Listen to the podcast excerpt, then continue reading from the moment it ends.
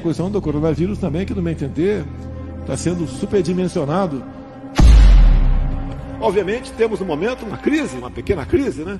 Um, no meu entender, é muito mais fantasia a questão do coronavírus, que não é isso tudo que a grande mídia propala ou propaga pelo mundo todo.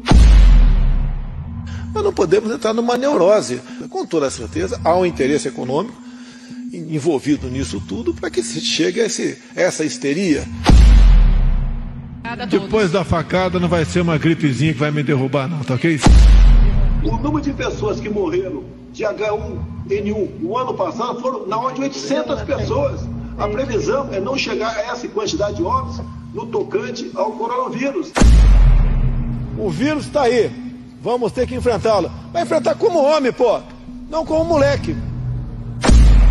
Devemos sim voltar à normalidade. Ah, cara, quem fala de eu sou governo, tá vendo? Não, não sou governo. No meu caso particular, pelo meu histórico de atleta, caso fosse contaminado pelo vírus, não precisaria me preocupar. Nada sentiria ou seria, quando muito, acometido de uma gripezinha ou resfriadinho. Mas e daí? Lamento, quer que faça o quê? Não adianta fugir disso, fugir da realidade. Tem que deixar de ser um país de maricas. Porque ainda estamos vivendo um finalzinho de pandemia. Eu estou com Covid. Olha a senha.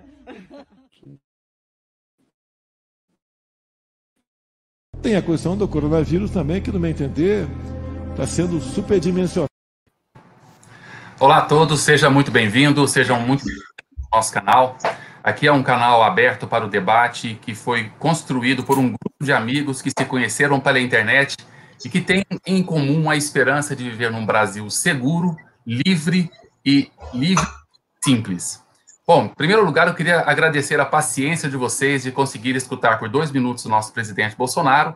E é justamente sobre esta conduta e esta fala dele que nós decidimos hoje falar um pouco sobre saúde, a saúde pública e a relação do governo com a saúde pública. Eu sou Daniel Sales, eu não me apresento como médico, mas sim sou médico, e eu gostaria de trazer comigo, junto para esse debate, três colegas, por enquanto tem dois, porque uma saiu. Então, eu gostaria de convidar aqui o doutor Alaor, conhecido como Alor, e a doutora Lucila, para se juntar aí às nossas fileiras de debate. Sejam muito bem-vindos, Alaor e Lucila. Obrigado, Daniel. Obrigada. Boa noite para todo mundo. Boa noite. Bom, bom, pessoal, então é o seguinte, a gente vai começar aqui a conversar sobre, sobre o que nós temos aqui. A primeira etapa eu vou mostrar aqui um histórico do Bolsonaro nos últimos 10 meses. É lógico que, como nós temos cerca de duas mil falas dele, a gente não vai conseguir colocar todas, mas eu coloquei aquela fala que representasse melhor a, a conduta para a gente entender mais ou menos o que o Bolsonaro representou nos últimos, nos últimos meses para a saúde pública brasileira. Bom, é, em primeiro lugar, vocês conhecem o histórico do Bolsonaro em relação à saúde, o que ele pensa nos seus 30 anos de vida pública? Alguém conhece alguma coisa de Bolsonaro? O que, que ele Geralmente fez, né? não, né? Não, eu, a gente vê hoje eu que ele pensa, né? Hã? A gente percebe hoje o que hoje. ele pensa. É. Então, é o que ele não pensa. Mas, assim, o que ele tem de histórico na, da, de saúde pública é, são poucas coisas. Primeiro, ele tem dois em 30 anos, em 28 anos de Congresso, ele tem duas, duas propostas apenas aprovadas. Uma delas é da pílula do câncer, da fosfetanolamina. Ele é o dono delas. Quem assina lá é Jair Bolsonaro. Então, desde aquela época, ela já tinha essa mania. Ele tinha também, é, ele tinha também um projeto que não é direto de saúde pública, mas de direito, de reprodução pública, de castração das mulheres até a, abaixo de 25 anos que desejassem, especialmente as pobres, para diminuir a quantidade de, de pessoas de baixa renda no mundo, no Brasil, aliás, e que fizesse com que fizesse com que sobrassem mais vagas nas escolas, nos hospitais, como se a população pobre existisse em demasia deveriam devessem ser reduzidas. São só essas duas medidas e colocações que o Bolsonaro já nos trouxe em relação à saúde. E atualmente nós temos, nós conhecemos aí, é, a, o, nós conhecemos aí o que ele tem atuado. Mas agora, eu queria mostrar para vocês a, as falas dele, já comentando rapidinho cada uma das falas, ok? Vamos colocar aqui? Esse aqui foi, essa aqui foi em março, quando ele começou, quando ele começou com a, com a crise, a primeira medida que ele tomou foi permitir com que os índios, com que tiver, todas as pessoas tivessem acesso aos, aos índios, especialmente aqueles índios que nunca tiveram contato com a civilização, para que as pessoas entrassem lá e aproveitassem a questão da pandemia para poder ter acesso ao índio, correndo risco. E tem a frase dele aqui que é, que é especial, né? Obviamente, temos um momento, no momento uma crise, uma pequena crise. No meu entender, muito mais fantasia. A questão do coronavírus, que não é isso tudo que a grande mídia propala, propaga pelo mundo todo. Próximo aqui, vamos lá. Lá em abril, se lembra que ele, ele tentou empurrar a cloroquina e ficou um pouco ofendido com o fato do ministro Pazu, Pazuello, o Mandetta, ele ter um pouco, de, um pouco mais de visibilidade. Então, ele, ele demite o Mandetta, porque o Mandetta não quis colocar a cloroquina, que de repente ele inventou como remédio milagroso, e sai com aquela mais famosa frase dele, que é, e daí, lamento, quer que eu faça o quê? Eu sou o Messias, mas não faço milagre. Eu não vou imitar a voz dele, tá? por causa disso. É muita pena. Em maio, ele começou com a Guerra dos Estados. Não sei se vocês se lembram, mas ele, ele tomou uma série de medidas que contrariavam o, o, o uso de máscara, o distanciamento e o, e o fechamento de, do comércio. Lembra que ele deixou como comércio essencial barbearias, salão de belezas, academias. Ele foi que entrou, o, foi aprovado no Congresso o auxílio emergencial, e ele vetou o auxílio emergencial para uma série de pessoas, de profissionais autônomos, como taxista, babá, diarista, é, é, entregadores de, de, de, de, pizza, Uber. Ele, ele vetou uma série de coisas e proibiu também que, que, se, que, que os governos estaduais vetar, é, é, obrigassem a máscara. Outro decreto dele nesse mês foi fazendo com que é, é, impedisse que fossem punidos os funcionários públicos que desrespeitassem a lei de cada estado. Foi quando o STF proibiu ele de fazer isso, falando que essa, essa gestão era mútua tanto do município quanto do estado quanto do, da, do governo federal, e ele saiu com aquela famosa de que o STF impediu ele de agir na, na pandemia. No fato, ele queria atrapalhar, e o STF impediu. Mas ele saiu com essa frase: se for isso mesmo, é guerra. Se quiserem, eu vou a São Paulo. Vocês têm que lutar contra o governador. Tem que lutar contra o governador. Em junho, foi o apagão de dados, quando ele impediu que nós tomássemos ciência de quantas pessoas morriam. Foi quando, foi quando o, o Jornal Nacional entrou com, em regime de plantão. E ele sai com a frase: arranja uma maneira de entrar e filmar. Muita gente está fazendo isso, mais gente tem que fazer para mostrar se os leitos estão ocupados ou não, se os gastos são compatíveis ou não. Você lembra que muitas pessoas entraram nos hospitais de campanha? Aqui na IMB, inclusive. É. Aqui IMB, tentando, tentando, é. tentando mostrar e colocando mais gente em risco. Obra é. Bolsonaro, nosso querido presidente.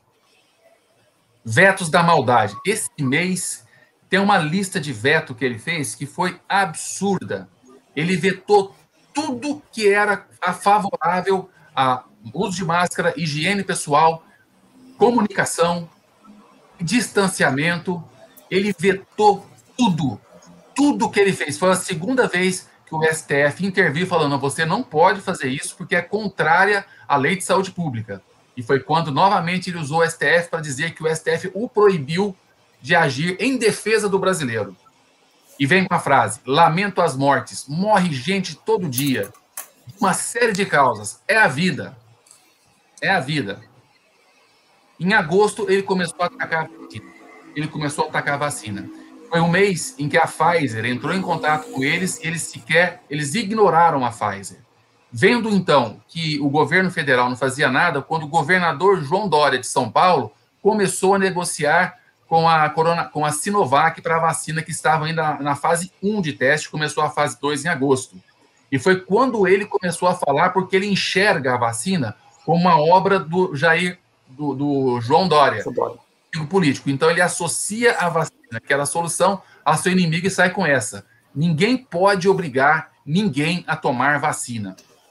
Como se o problema fosse obrigação. Em setembro, finalmente, substituindo o, o, o Nelson Teich, que também foi demitido em maio, e tá, se demitiu em maio, ele efetiva o Pazuello, que, era, que é especialista em logística, né? E hoje se sabe que ele não faz logística coisa nenhuma, ele só distribui uniforme para o exército e cuida da lavanderia.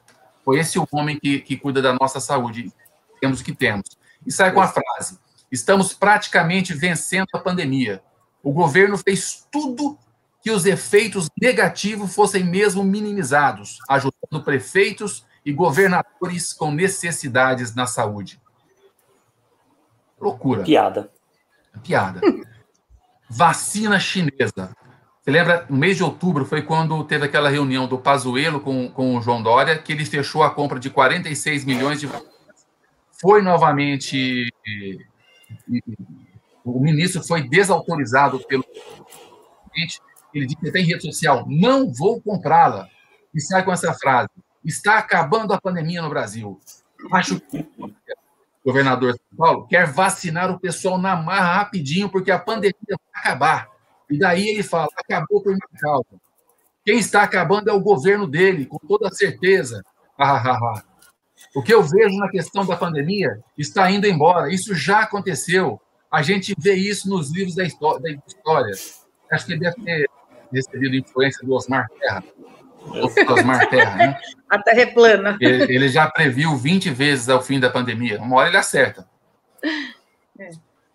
Novembro, começou a produzir mentiras em cima da, da vacina. Foi o mês que morreu um dos voluntários. Posteriormente, nós descobrimos que não tinha nenhuma relação com a vacina e sequer e era do grupo placebo. E ele sai com essa, essa frase para mim: morte, invalidez, anomalia, essa é a vacina que João Dória queria obrigar os, todos os paulistanos a tomar. O presidente disse que a vacina jamais poderia ser obrigatória. Mais uma que Bolsonaro ganha. Você imaginou? Morre uma pessoa e mais uma que Bolsonaro ganha. Em dezembro, no último mês, surge o plano de vacinação. E que plano de vacinação é esse? Nós vamos discutir um pouco mais à frente. Que plano de vacinação é esse? E Bolsonaro diz: a pandemia realmente está chegando ao fim temos uma pequena ascensão. E agora que chama de pequeno repique, que pode acontecer, mas a, a pressa da vacina não se justifica. Vão inocular algo em você. O seu sistema imunológico pode reagir ainda de forma imprevista. Eu tenho, eu tenho, enquanto médico, eu tenho nojo de um tipo de frase desse, nós vamos discutir um pouco mais detalhadamente à frente. E no último mês, nós tivemos agora aquela monstruosidade das pessoas morrendo de asfixia no, em, no, é, no, estado do Amazonas, especialmente em Manaus, naquelas cidades que a gente nem sabe que sofrimento que tiveram esse povo, pela falta de oxigênio, que foi avisado ao governo federal com dias de antecedência e eles nada, nada fizeram. E Bolsonaro diz: o Brasil está quebrado, chefe. Eu não consigo fazer nada. Eu queria mexer na tabela do imposto de renda, tá? Teve esse vírus potencializado pelas mídias que nós temos, essa mídia sem caráter.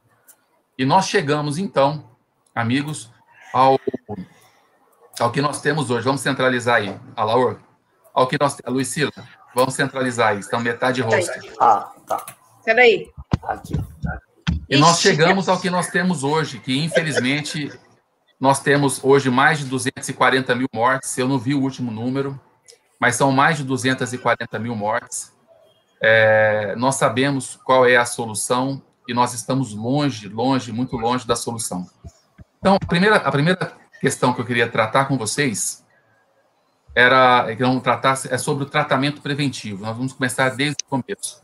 O que, é que vocês têm a dizer pelo, pelo que vocês conhecem sobre o tratamento preventivo? Nós temos, nós temos algumas drogas que foram propostas pelo presidente elas funcionam, elas não funcionam, é um pouco de exagero e perseguição só porque vem do Bolsonaro. O que, que vocês têm a dizer a respeito? Posso falar um pouquinho? Vamos lá. Eu acho que, na verdade, assim, no início, todo mundo se apegou muito a isso, porque seria uma coisa seria uma resposta muito boa e acho que todo mundo queria que o paciente realmente respondesse a isso. Eu lembro que no começo da pandemia eu não falei, eu sou médica, sou nefrologista, e a gente teve que dialisar muito paciente, a gente lidou com, assim, a gente lida e lidou com muito paciente grave que com certeza e eles usaram esses medicamentos. Era o que a gente mais queria que eles respondessem. E eles não respondiam. E assim, isso foi lá no começo, né? Abril, maio, quando tudo era muito incerto, então ninguém sabia, era uma doença nova e todo mundo estava assim, correndo atrás, assim, poxa, será que vai responder? A cloroquina vai responder? Tanto que assim, eu lembro em março que tinha alguns artigos, e aí todo mundo fazia referência ao pessoal que usava a cloroquina como antimalárico, então quem usava nos outros países não tinha. Era assim, era, era todos dados que realmente era muito irrisório ainda, né? A gente não era muito novo, muito nova a doença. Então todo mundo se apegou achando que realmente podia. Então assim, tanto que nos grandes hospitais foram a gente tinha o, o protocolo para entrar com a cloroquina, depois veio a ivermectina e, e realmente os pacientes que iam mal, eles iam mal né? Não ia ser a cloroquina que ia fazer ele melhorar, não era a ivermectina. E tinham pacientes que não tomavam, porque tinham pacientes no início que assinavam, porque virou bem, bem, uma briga política, né? Então eu lembro que lá no Samaritano, que eu sou do Samaritano, e sou do Alvorada também, no Samaritano eh, preenchia Samaritano uma... é Hospital de São Paulo. Hospital de São Paulo. São dois hospitais de São Paulo. E no início, o paciente preenchia um termo assinando que, é, que optava por fazer, meio que se fosse uma responsabilidade, assim, se responsabilizando, responsabilizando porque não sabia também quais seriam, quais seriam a, os efeitos colaterais, porque tinha, tinha começado a história da arritmia, então, e aí virou uma história bem política. Então, você via que tinha bem o pessoal do Bolsonaro, que era bem o pessoal da direita, tal, bem queria tomar, já chegando, já chegava pedindo a medicação, tanto que ficava em prontuário isso escrito, e o pessoal que não queria tomar. E no início a gente até achava, poxa, a pessoa não quis tomar, pô, sabe, devia tomar, mas aos poucos isso foi caindo por terra. E a gente não usa mais, porque vê que não, não tem realmente efeito algum. Não tem. Sabe? Mas, Infelizmente. Lucila, lá no, no, no Samaritano, é, ah. no começo houve alguma má vontade, mesmo assim, como não tinha nenhum trabalho ainda a respeito, existia a possibilidade, surgiram rumores, vocês tentaram mesmo, sem preconceito, ou houve um preconceito porque partiu da boca do Bolsonaro? Não, na verdade, assim, eu não posso dizer como, como corpo clínico inteiro, né? Eu posso dizer assim, que eu conheço muitos médicos, tinha um pessoal que era a favor, você vê que ficou uma coisa bem política, mas a maior parte, acho que estava querendo realmente assim, eu acho que o médico, no fundo, no fundo, por mais político que fosse, ele queria, e quem estava lidando com isso dia a dia, queria acreditar que aquilo ia funcionar. Porque realmente foram dias muito difíceis, sabe? Foram perdas de pessoas, perdas de jovens, sim, relacionadas a outras comorbidades. Mas assim, eram pessoas que você via que elas não iam morrer naquele momento. Eram pessoas tinham pessoas de 60 anos que evoluíram mal, foram evoluindo, evoluindo, evoluindo, pô, eram pessoas que não, não iam perder a vida naquele momento, iam ter mais o que, 20, 30 anos de vida, pelo menos, né? E eu acho que o médico em si, ele acreditou, ele abraçou isso, por mais que eu acho que tivesse uma coisa, e eu lembro que no começo não tinha cloroquina para todo mundo. Começou uma loucura, porque todo mundo saiu na farmácia, comprou cloroquina, porque ninguém precisava, era um remédio assim, você chegava e comprava hidroxicloroquina, né? E você não precisava, é, você pedia e as pessoas te davam. Tanto que no hospital começou a ser uma coisa bem fechada, porque não tinha, foi difícil conseguir. Eu acho que é, esse foi o, o grande problema também. Assim, o grande problema é que eu digo assim, todo mundo, não foi um problema, na verdade, todo mundo acreditou que ia funcionar e não funcionou como a gente queria, entendeu? Eu acho que isso até de uma certa forma foi triste, porque se resolvesse, teria sido muito bom. E assim, eu vou te dizer que, e me deixa muito angustiada que muita gente, por exemplo, outro dia eu estava no consultório e eu atendi um paciente questionando que um, que um dos. Um amigo faleceu e não tinham dado hidroxicloroquina. Isso agora, tá? Aconteceu em dezembro. Então, quer dizer, e, e não tinham dado. E o outro que tinha tomado hidroxicloroquina, tinha tomado ivermectina, tinha ido bem, mas isso é apenas uma coincidência de, dos casos, né? Porque assim, um que ia bem, ia bem de qualquer jeito. A gente, a gente viu isso na prática. Isso foi triste, porque a gente aprendeu lidando dia a dia com o paciente, vendo dia a dia. Eu não acho que os médicos em si tiveram essa coisa do começo assim, ah, porque o Bolsonaro quer. No início eu acho que não teve, porque eu acho que todo mundo quis abraçar e fazer. Vai dar certo, mas não deu. Sim, mas é, uma, uma, questão, é, eu acho que seria essa colocação e uma questão que eu quero saber, falar um pouco mais de, de científica, porque as pessoas não têm é, obrigação de entender um pouco a metodologia científica que leva a equipe médica, a equipe que trabalha com medicina, a tomar suas decisões. De repente, uma droga é eficiente ou se não é eficiente. Você, uhum. consegue, você consegue me dizer qual é a diferença entre opinião e dados científicos? Qual tem mais valor? Porque, assim, eu, eu como médico, às vezes eu observo algumas coisas e posso chegar a conclusões pessoais e ter opinião pessoal em relação a determinado ponto. É uma outra questão é quando aquele ponto ele é estudado através da metodologia científica e chega a conclusões que são distintas da minha. Pelo, pelo que vocês conhecem de metodologia científica, qual tem maior peso, a opinião pessoal ou a argumentação científica, a metodologia científica? Acho que é a argumentação científica.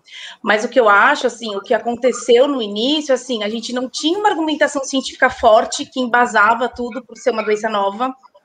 E lá tinha na que ele e aí começou essa é, aí começou a ser estudado, né? Começou a ver como que seria e aí a mídia usou muito a cloroquina, o Bolsonaro usou, então assim, eu acho, como meu pai diz, que antes tinham 100 milhões de técnicos de futebol, hoje tem 200 milhões de médicos no Brasil, entendeu? Porque tem, as coisas estão muito difundidas, as pessoas discutem, elas querem discutir pau a pau com o médico. Realmente, Mas... ficou uma coisa muito difícil.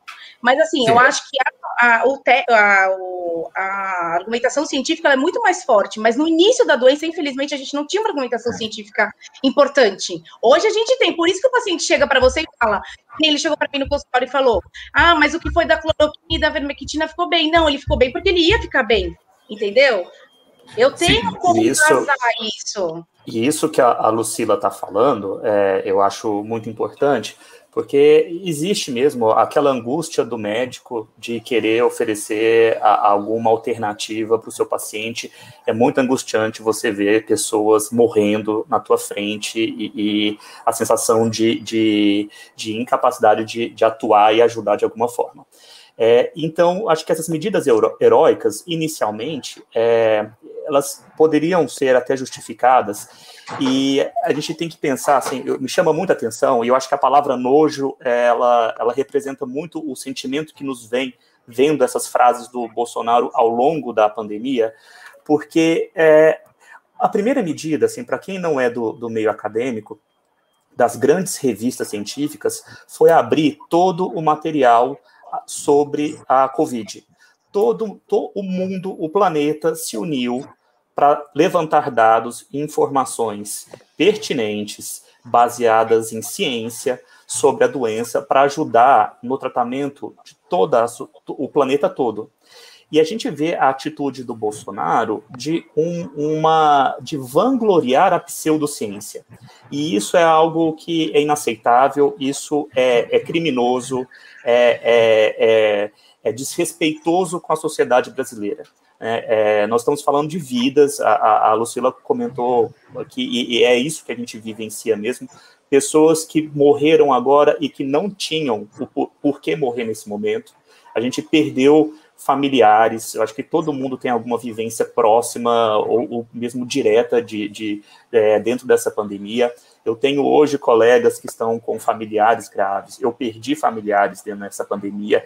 É, então, a gente lê é, e ouvir o Bolsonaro falar sobre uh, todo esse processo, a, a, a maneira, assim, a, a, ausência de empatia uh, sobre a gravidade do, do, do da, da, situação, a maior crise que a gente já vivenciou na nossa história, na nossa, da nossa geração, é, é, é, revoltante, né? É, isso, isso nos deixa realmente revoltados é, com a atuação do governo federal.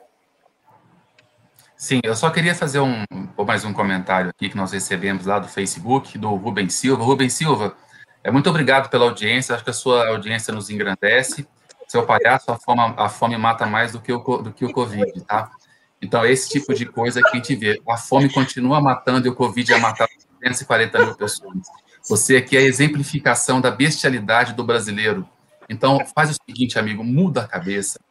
Aprende um pouquinho. Não seja perverso como seu líder, ok? Vamos lá, vamos tocar à frente. Mas, em todo caso, muito obrigado pela minha audiência. Fique à vontade para voltar aqui e para a gente ter a, a exemplificação do, do, do, verdadeiro palhaço. Tá bom? É, desculpa, tá, gente? Eu não, eu não queria fazer isso, não. Eu quero, eu quero continuar aqui agora, assim, falar assim, a Ana, eu quero fazer duas perguntas para você e você, você me responda. Primeiro, a, a cloroquina, ela foi, porventura, a cloroquina, a ivermectina, a azitromicina, a anita, elas foram submetidas ao rigor científico de alguma forma e quais foram seus resultados, você sabe? É, na verdade, assim, a, a, nós tínhamos muita expectativa no início lá da pandemia de que houvesse alguma cura, né? Então, acho que todo mundo ficou muito angustiado e, de, de ter alguma, algum remédio que ficasse, que fosse é, efetivo. Uh, mas, na verdade, uh, nem, nenhum dos estudos que a gente teve até o momento, e, na, e assim, ó, uh, dentro da medicina a gente tem estudos da classe 1 até a classe 5. A classe 1, 2 e 3 são estudos, estudos de caso, uh, que dentro de metodologia uh, científica.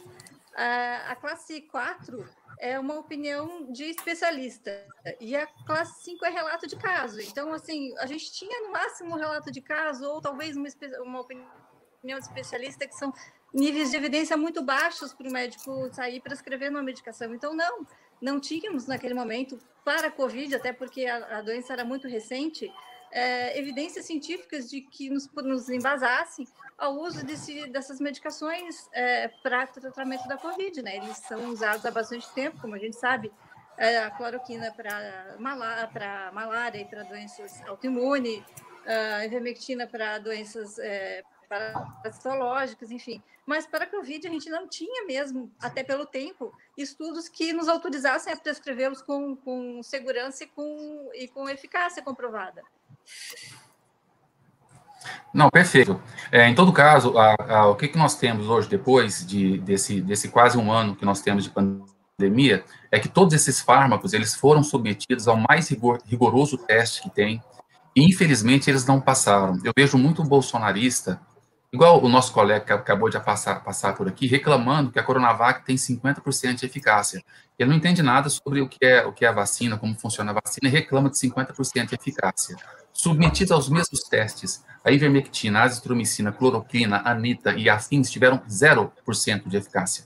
0% de eficácia e com efeitos colaterais ainda, tá?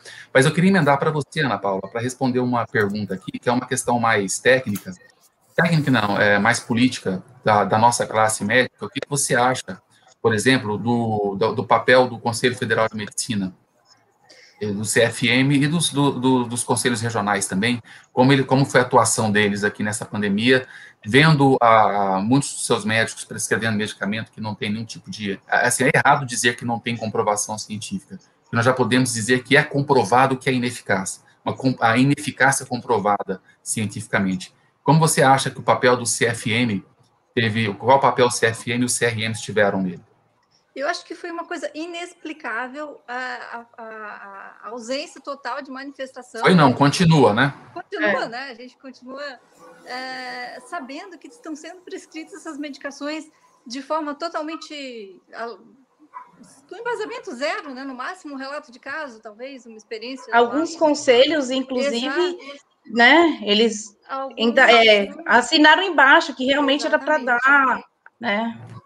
É, e nós temos que fazer também, é, só, uma, só uma, uma questão, algum, alguma memória, e algumas sociedades, que a Sociedade de, de, de Terapia Intensiva, de, de Brasileira de Imunologia, que imunologia, não sei se foi exatamente imunologia, que fizeram um papel muito decente desde o começo, orientando os médicos e a sociedade sobre a ineficácia desses medicamentos aí, e que eles não são, não são indicados, porque, é, alô, é, você, assim, qual é? Por quê? Porque cargas d'água Bolsonaro inventou de propagandear essa, essas drogas? Qual era o objetivo que, eles tinham, que ele tinha com isso? Daniel, é, esse é um ponto que, e, assim, eu acho que eu não consigo entender como é que a incapacidade é, de um governo de agir. Assim, ele teve a oportunidade única de pegar um momento crítico, é, vamos dizer, um inimigo comum da sociedade, que é esse vírus que não vê ideologia, não vê pensamento político, não vê questão socioeconômica, e trabalhar em conjunto era o momento de unir esse país e, ter um líder que transmitisse para a população a importância de um tratamento. E, e, e, eu acho assim o Bolsonaro ele teve a oportunidade que qualquer líder mundial gostaria de ter e muitos aproveitaram essa oportunidade e são muito bem vistos hoje é, em todo o mundo. E ele quis sair por um caminho que é a única coisa que ele sabe fazer campanha política o Bolsonaro em nenhum momento ele deixou de fazer campanha política. É, se tem uma, uma única qualidade do Bolsonaro é que ele sabe fazer campanha. Só que ele é eleito não é para fazer campanha, ele foi eleito para ser o presidente de um país. E ele continua fazendo campanha política e lidando com a vida das pessoas, matando pessoas para fazer garantir um, um, um segundo mandato. É, é, é revoltante isso. A Laura, eu vou avançar um pouquinho a conversa, não te cortando, porque eu acho que esse ponto é o principal que tem que ser falado. Mas eu quero deixar um tempo final, no final, para a gente poder dizer exatamente um pouco da, da a, que caracteriza aquela mente doentia do nosso presidente. Tá? Porque em relação a essa pandemia, eu não consigo pensar de outra forma. Eu quero passar agora para a questão das medidas, da a relação do Bolsonaro com aquelas medidas não farmacológicas que o mundo inteiro, não é mais ou menos um ou outro país, é o mundo inteiro entende que, que, que são necessárias, que é o distanciamento social e a higiene das mãos com lavagem e com, com, com álcool em gel. E também a, a comunicação a respeito. É, qual, qual foi, qual, por que o Bolsonaro boicotou de maneira tão absurda? É, eu sei que é uma pergunta difícil na visão de vocês, por que, que ele boicotou essas medidas e qual isso teve alguma consequência direta em relação ao número de mortes, eu posso afirmar. Sempre que eu fizer uma pausa, eu estou me controlando na pergunta.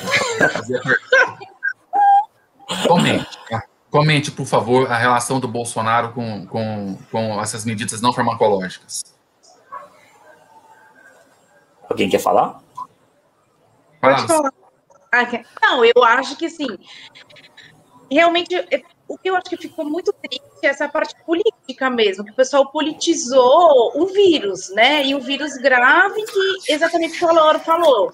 Vai da classe A ao mais miserável, vai do branco ao negro, sabe? A gente viu pessoas que têm muito, muito dinheiro morrendo e pessoas pobres morrendo, e a gente viu que não, não ia adiantar dar a melhor, a melhor UTI, o melhor medicamento, porque ele ia morrer.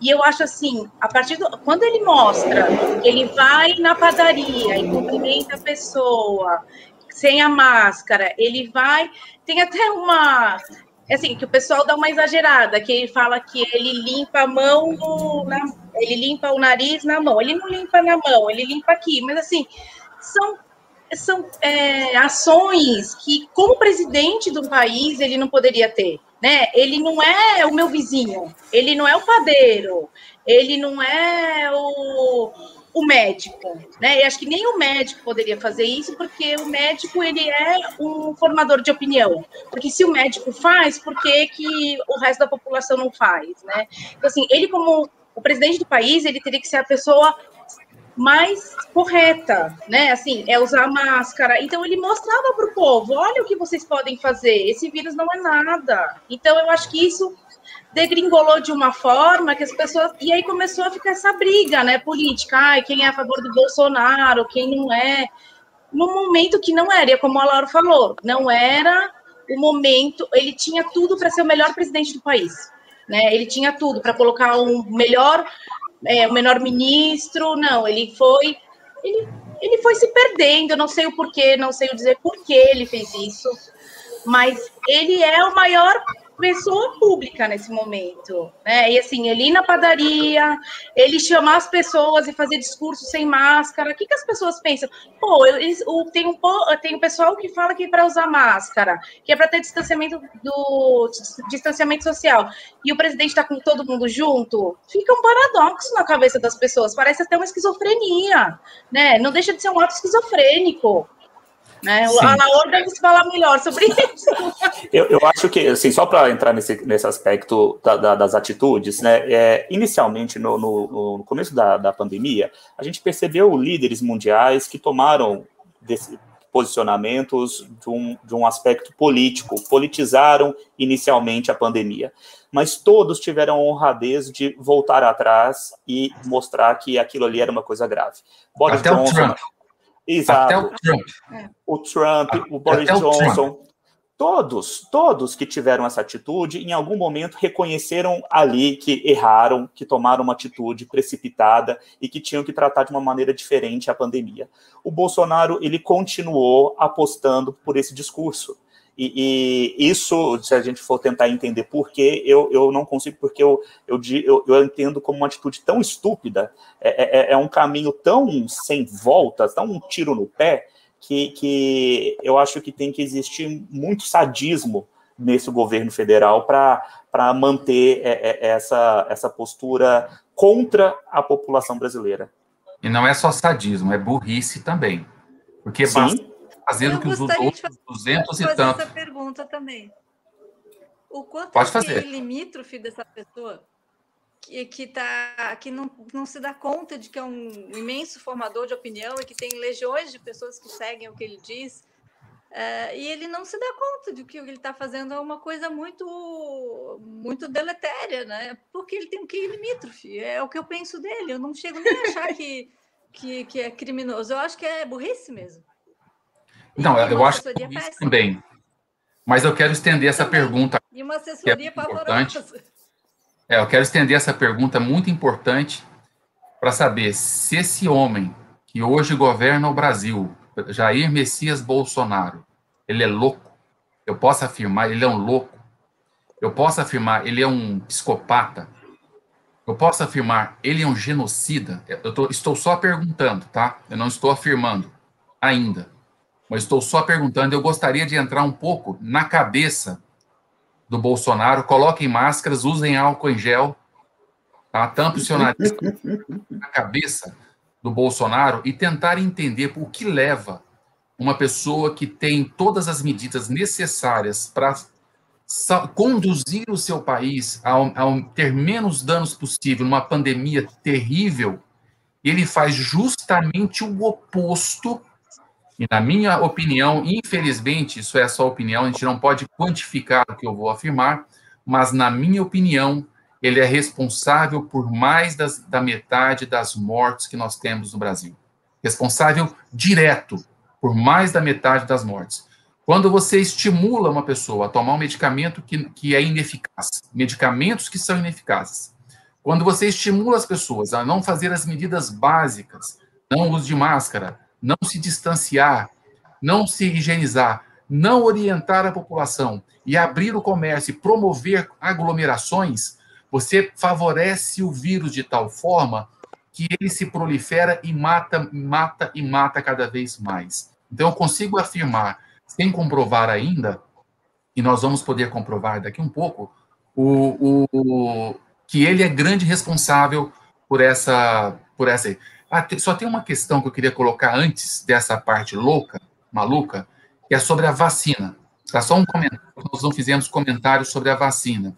Eu queria que vocês rapidamente, cada um rapidamente explicasse se essa vacina, primeiro, se ela, se você deve ou não deve tomar essa vacina, se ela é segura, se ela é eficaz e se ela tem dano colateral tardio. Então, primeiro assim, você, você, vocês recomendam sim ou não? Recomendo sim. Quando Acho que a pergunta é, é, é, é, pode começar quem é que ainda não tomou, quem é que ainda não tomou a vacina? Eu. Não tomou? Não tomou, não. Daniel? Não Mas tomei. Por quê? Porque eu te... passou. Porque eu tenho na presidência um, um, uma pessoa que pega o melhor plano de imunização do mundo, que é o PNI, com, com os maiores recursos do mundo para isso, são mais de 35 mil salas. O, os Estados Unidos tem zero. Tá? Eles tiveram que improvisar e, e fazer. Estádio. O Brasil já tem estabelecido pessoal treinado, equipamento necessário, treinamento, distribuição para 35 mil postos. Você tem centenas de milhares de farmácias igualmente capazes de estender. Nós já vacinamos 3 milhões de pessoas num dia. Nós podemos, numa pandemia bem organizada, estender essa vacinação para 5, 6 milhões em um dia, sem dificuldades, em dias subsequentes. O Brasil é campeão em vacinação mundial, por causa do Plano Nacional de Imunizações. Nós tínhamos até, até o ano passado a doutora Carla Domingues, que era responsável pelo Plano Nacional de Imunizações. Ela ficou quase 10 anos lá no comando. Quando Bolsonaro entrou e começou a aparelhar com militares, ela pediu o chapéu e se aposentou. O que ele fez? Colocou um, um, um militar inepto, nível Pazuelo, você nem sabe o nome. Então, quando, quando nós temos agora uma vacina parca e pobre, nós vacinamos 5 milhões de pessoas, e mais de 90% das vacinas são, do, são, são por conta e obra do João Dória, de quem eu nem gosto, mas sou obrigado a elogiar. Porque se não fosse o João Dória, nós não teríamos, teríamos era nada. Até hoje. Não, nada. É. Nós tínhamos cerca de um milhão de pessoas vacinadas em um, de um total de 210 bi, milhões de brasileiros, menos de meio por cento da população. E quando ela distribui, de que forma que ele distribui? Qual é a ideia da distribuição? É zero. Não há plano, não há pensamento. Você distribui igualmente funcionado pela população em todos os municípios, mas nós temos uma população na Amazônia que está morrendo aos montes. Nunca pensaram em imunizar esse povo. Deixar, eles deixaram o, a, o plano de vacinação por conta de cada prefeitura. E cada prefeitura tem a sua regra. Eu não entro nessa regra. Eu trabalho em laboratórios e eu atendo hum. pacientes com Covid. Mas porque eu trabalho no laboratório e não trabalho no, no hospital, não estou contemplado. E tem gente que está tem, tem galalau de 20 anos que trabalha no hospital e no almoxarifado que está vacinado. Essa é graças ao, ao, nosso prefeito aqui de São Paulo, ao secretário é, municipal de saúde. Você tem prefeituras aqui do lado que está vacinando é, é, é personal trainers, todo respeito, merece também. Mas não existe uma lógica nacional de vacinação, não existe um plano de condensar e conter onde está matando mais. E é por conta deste, deste sujeito inepto, in, incapaz, que ocupa a presidência da República, que eu não vacinei e que milhares e milhões de pessoas não se vacinarão esse ano. Segundo o plano, de acordo com o Plano Nacional de Imunização deste homem que está na presidência, desculpa a pausa aqui, deste homem que está na presidência, nós completaremos a vacinação só no meio do ano que vem. Só que a vacinação pela vacina da Oxford, que foi obra do ministro Taish, graças a Deus ele passou por um período pequeno lá, não foi por conta dele, está atrasada, muito atrasada. Então nós não vacinaremos e nós continuaremos a morrer, brasileiros a morrer aos milhares todos os meses estão morrendo 30 mil brasileiros por mês. Multiplica isso por 12, 13, 14. Quanto que isso vai dar? E é obra de quem?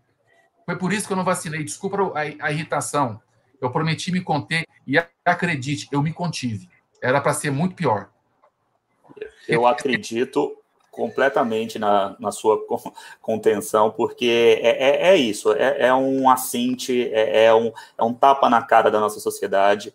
É, o, o, processo da vacinação, eu não tenho dúvida que isso vai ser um prêmio Nobel em num futuro próximo. O, o, o que a, a, a sociedade científica mundial fez nesse ano de, de, organização, de formulação dessas vacinas, isso nunca havia acontecido na história do, do planeta, né, da, da humanidade.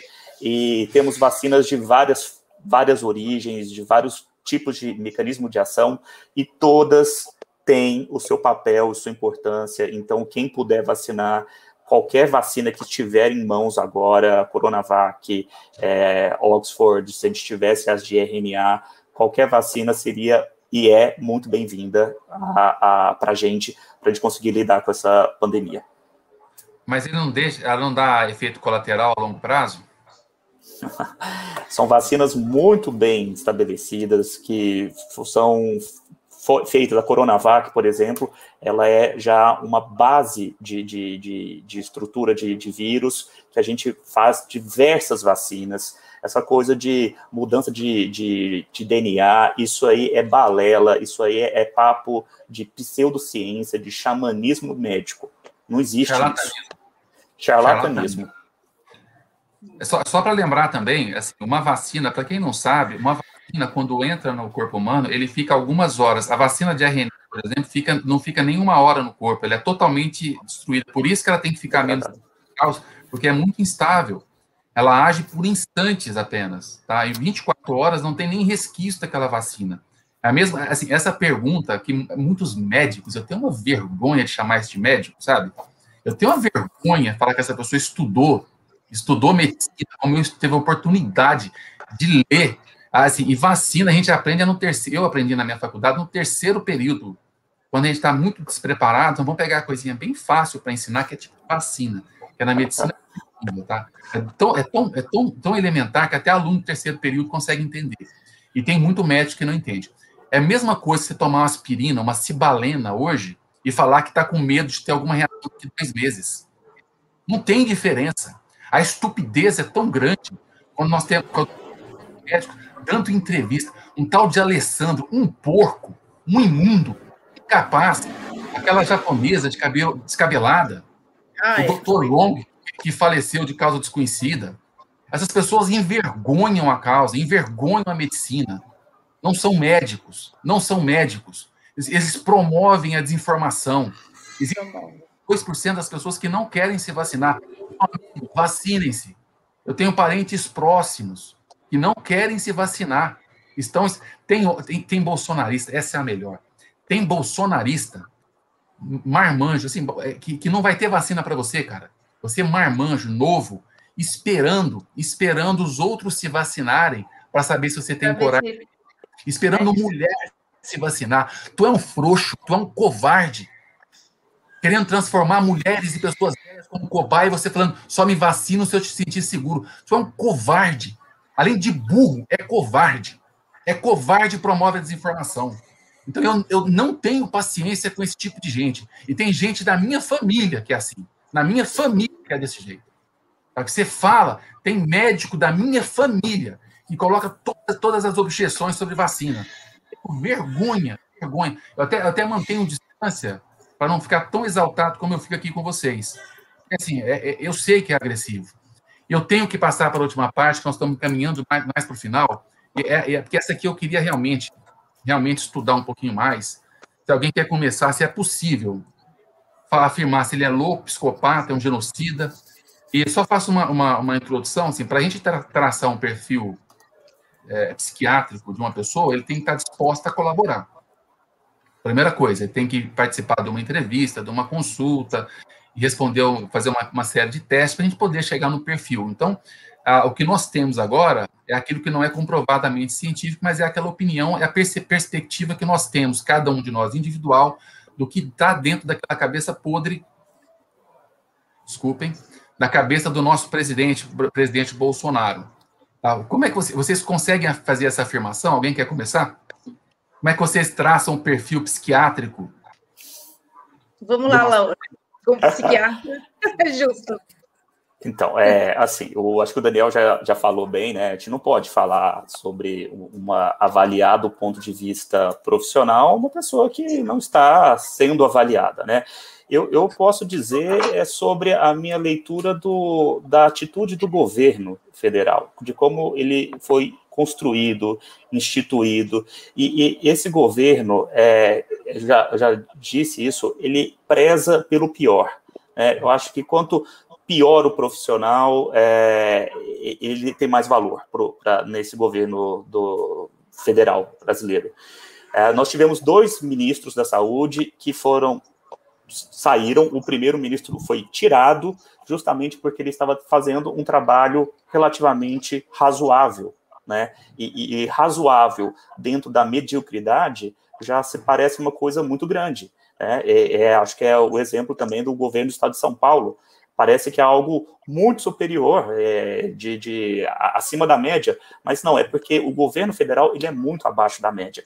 E, e, e eu acho que essa busca pela mediocridade, ela tem uma justificativa.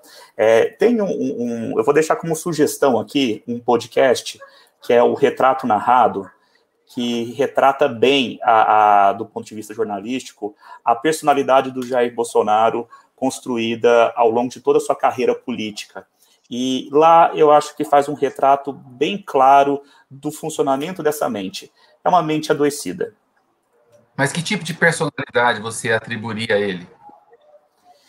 Ah, Daniel, tem várias características de personalidade e, e, e traços dessa personalidade, e diria para você que me chama a atenção o quanto que são características não empáticas, características uh, voltadas para um olhar para si mesmo, e eu acho que isso não são características esperadas de um estadista, né? Eu acho que as pessoas elas brincaram muito, acharam muito engraçado o meme do, do, do político Bolsonaro, só que o, o, meme ele ficou lá em 2018, né? Agora a gente está vivendo o, o Jair Bolsonaro na presidência e isso não está sendo nem um pouco bom para o país. E eu acho que a gente vai ter uma clareza do que, que é o Bolsonaro é, em, daqui a alguns anos. E, e, e nós posso, vamos. Sim, mas eu posso, eu posso pegar, por exemplo, quando, quando eu vejo a personalidade dele, é uma personalidade é, agressiva, ele é, ele é extremamente irrita, irritadiço, ele tem um mau humor terrível, ele é absolutamente egocêntrico. Né? Você precisa a entrevista dele que ele dá para um jornalista, quantas vezes? É assim, é, ele, ele geralmente uma pessoa normal, comum, diante de uma circunstância desfavorável, você pensa naquela, daquela circunstância e elabora uma ação, vê se aquela ação vai trazer bons resultados e decide se você tomará aquela ação ou se você pensará numa outra ação. Bolsonaro não é assim, ele age de ímpeto. Quando, um, quando o jornalista faz uma pergunta, ele manda calar a boca, fala da mãe, se é um estúpido, quer dar um soco na tua cara, vagabundo, ele é desse jeito. Por isso que eu acho que ele tem uma personalidade bem esquizofrênica. É, nitidamente esquizofrênica, extremamente irritadiça e é basicamente estúpida. E não tem só isso, não. Para mim, ele tem uma paranoia, uma paranoia sistêmica também.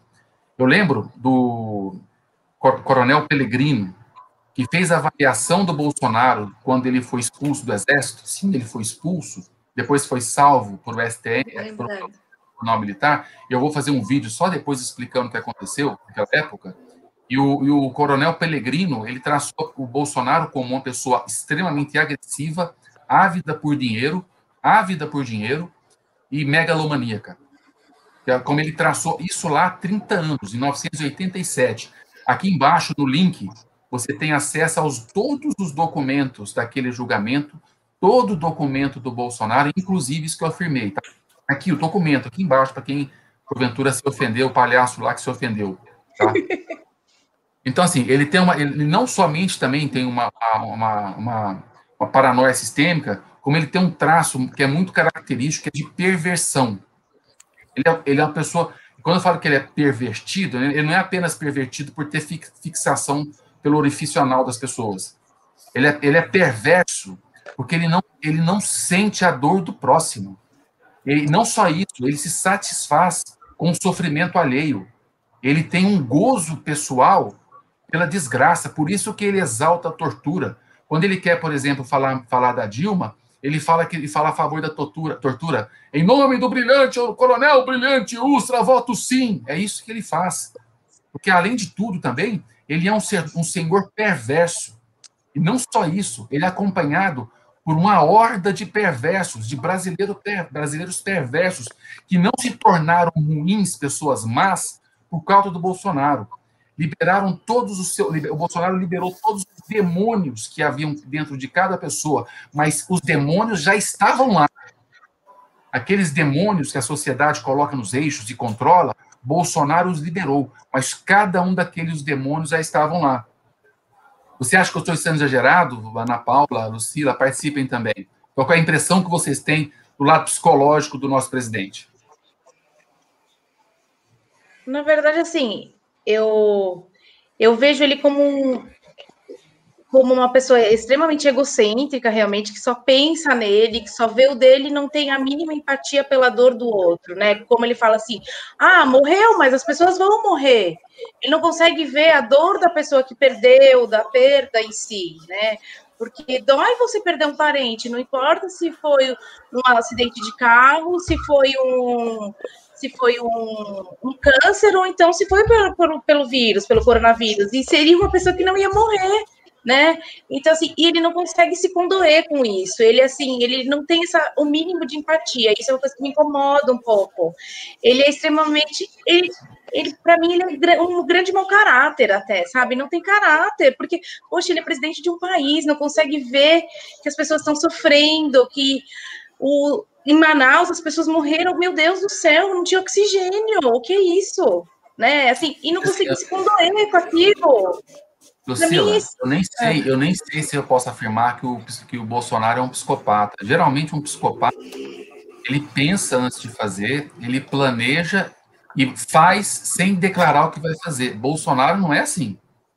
Bolsonaro... Não, ele é papum, ele não, eu assim, ele quando ele dá essas respostas, né, ele, ele não pensa, faz que é frontalizado, né? Ele quando você viu, ele já respondeu. Acho que nem ele que percebeu. Acha, o que você acha da, da personalidade do nosso presidente? Eu acho, eh, bom, já foi colocado, ele é uma pessoa com traços agressivos na, personalidade que exalta é, a agressividade. Você bem lembrou o brilhante Ustra que ele citou quando estava colocando o impeachment da Dilma. Veja que perversão, né? A perversidade da pessoa. Está é, tá, votando o impeachment de uma pessoa que foi torturada e exalta o torturador. Isso é, é já começou ali. É, é, a gente já via, né? Aquela, o meu livro de cabeceira, ah, o, o, livro do Brilhante Ustra. As pessoas não queriam ver isso, achavam engraçadinho, era um meme, era uma piada, e de repente o, é, é, é um egocêntrico, é um perverso, é uma, uma pessoa que exalta a violência, não tem empatia, ele não percebe. Gente, eu tive meus pais internados na UTI, os dois ao mesmo tempo, com Covid.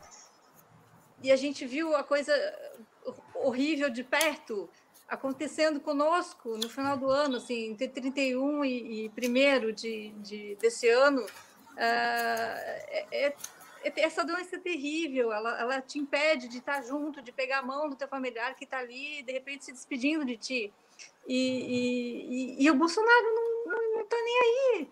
É, em Manaus as pessoas estão morrendo por falta de oxigênio, estão morrendo de falta de ar, e o governo federal não toma uma atitude é, se fosse eu estava lá soprando, sabe? Eu não tem nada que fazer, então vou soprar, vou lá ajudar, entendeu? Por, é, é, dramático isso. Assim, é um presidente que, é, no, um dos piores momentos da história recente do país, nós estamos com o pior presidente possível. É isso, assim, é, é um momento trágico do país com um presidente que não está nem aí para o povo. É, Você sabe que a conclusão que Deus não é brasileiro. É, se fosse um Bolsonaro, não seria presidente agora. Gente, olha, olha o que eu vou dizer Daniel, agora. Deixa eu só fazer uma colocação, que eu tenho quase certeza, preciso até checar, mas quem falou sobre o Brilhante Ultra não foi o Bolsonaro, foi o filho dele, foi o Eduardo Bolsonaro, no dia do impeachment. Eu conheço o Bolsonaro, eu, eu conheço o Bolsonaro. Não, não, não, eu, ele sempre fala, mas quem fala é, no dia do impeachment sobre o Brilhante Ultra é o filho dele. Não, é a única coisa não, que eu queria colocar assim. Eu tenho ele é certeza, Lucila. Lucila foi ele. Votou foi ele. Foi ele. Foi ele. Foi ele. Eu tenho certeza foi ele. Mas aquilo ficou muito marcado. É Depois que eu achei que o filho dele. Não, é, tudo bem. De mas... Dilma de Rousseff, ele falou. É, eu voto é. em nome do Brilhante, de Brilhante Ustra. Assim. Foi uma coisa pavorosa, deprimente. Não gostaria de ter presenciado isso jamais nem, nem que eu não gostava da Dilma, queria que ela saísse mesmo, estava torcendo pelo impeachment, mas aquela cena foi deprimente. Gente, até a Dilma, se a Dilma, se a Dilma fosse presidente, olha, eu, eu vi todas as manifestações contra a Dilma e vibrei quando ela, quando ela, quando ela saiu. A Dilma seria muito melhor nessa pandemia. Olha só, olha, olha a coisa que eu não, sou é. obrigado a falar.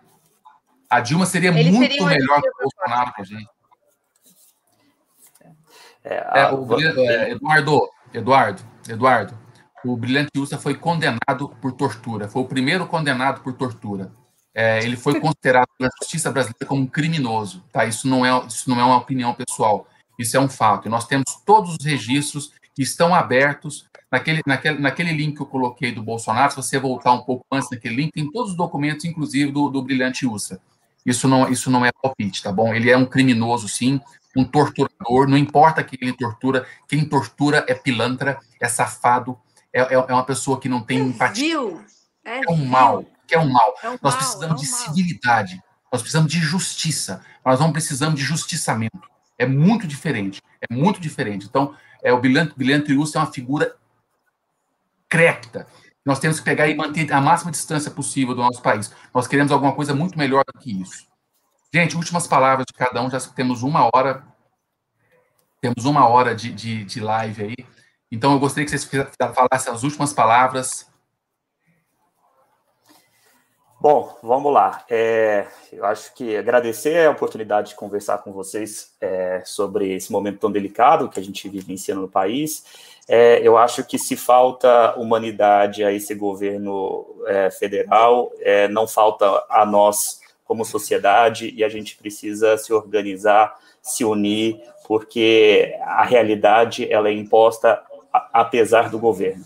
E eu acho que se a gente não pode esperar dele, que a gente faça a nossa parte, cuidem dos seus familiares. Eu estou muito preocupado com esse momento do carnaval aqui no Brasil, apesar de não ser oficialmente uma, é, um, um, feriado nacional, mas a gente sabe do, das consequências que vão ocorrer, porque a vacina ainda não é uma realidade nesse país e, quiçá, será uma realidade esse ano. Então, por favor, cuidem-se. Eu acho que o Alaor falou exatamente que a gente. Eu agradeço também, foi muito legal a conversa, foi muito legal eu passar também o que a gente passou no início, como foi todo todo esse início com a cloroquina, com, e as pessoas continuam comentando sobre esse tratamento precoce. A gente sabe que não existe tratamento precoce e, e o o que eu espero mesmo, eu acho que aqui no Brasil, acho que a gente tem que se pegar a Deus mesmo, porque a gente ficar só pensando que, os, que o presidente, que o ministro da Saúde vai fazer alguma coisa, está bem complicado. É tentar orientar o máximo de pessoas possível. E eu acho que nós, como médicos, temos que ser espelho para as pessoas, porque eu acho muito complicado. Você é médico, e aí você faz, por exemplo, ah, vou numa festa clandestina de carnaval e ainda coloco na rede social. Acho muito complicado que as pessoas olham para a gente como nós somos formadores de opinião, né? Poxa, por que, que ele pode? Então, se, se o médico pode, que está vendo tudo isso, por que o resto não pode? Eu acho que tem que manter isolamento, que tem que manter máscara, que tem que manter álcool em gel e a gente rezar para todo mundo conseguir essa vacina o quanto mais rápido possível, que eu acho que a gente vai conseguir. Mas Ana. é esperar por dias melhores, né? Ana.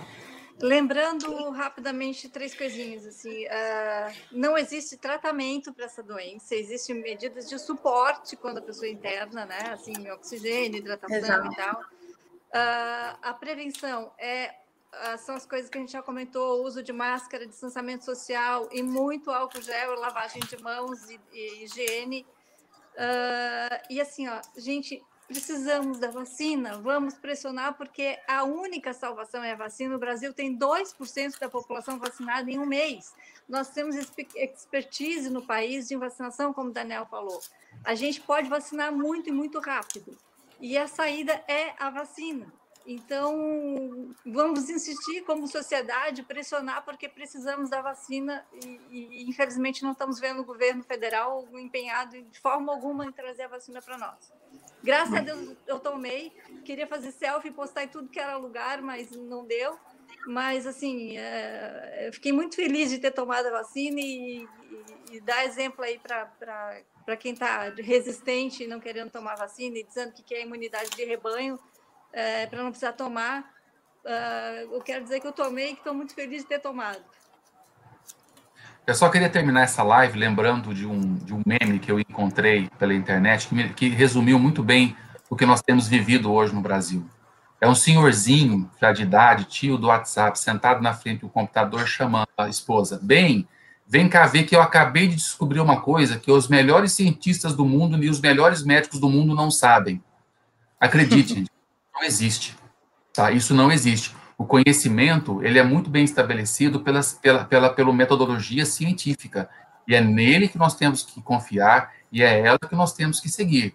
Se porventura a tia do WhatsApp falou alguma coisa que você confia, procure saber se o, o que os médicos de verdade estão seguindo e seguir as orientações científicas de qualquer forma.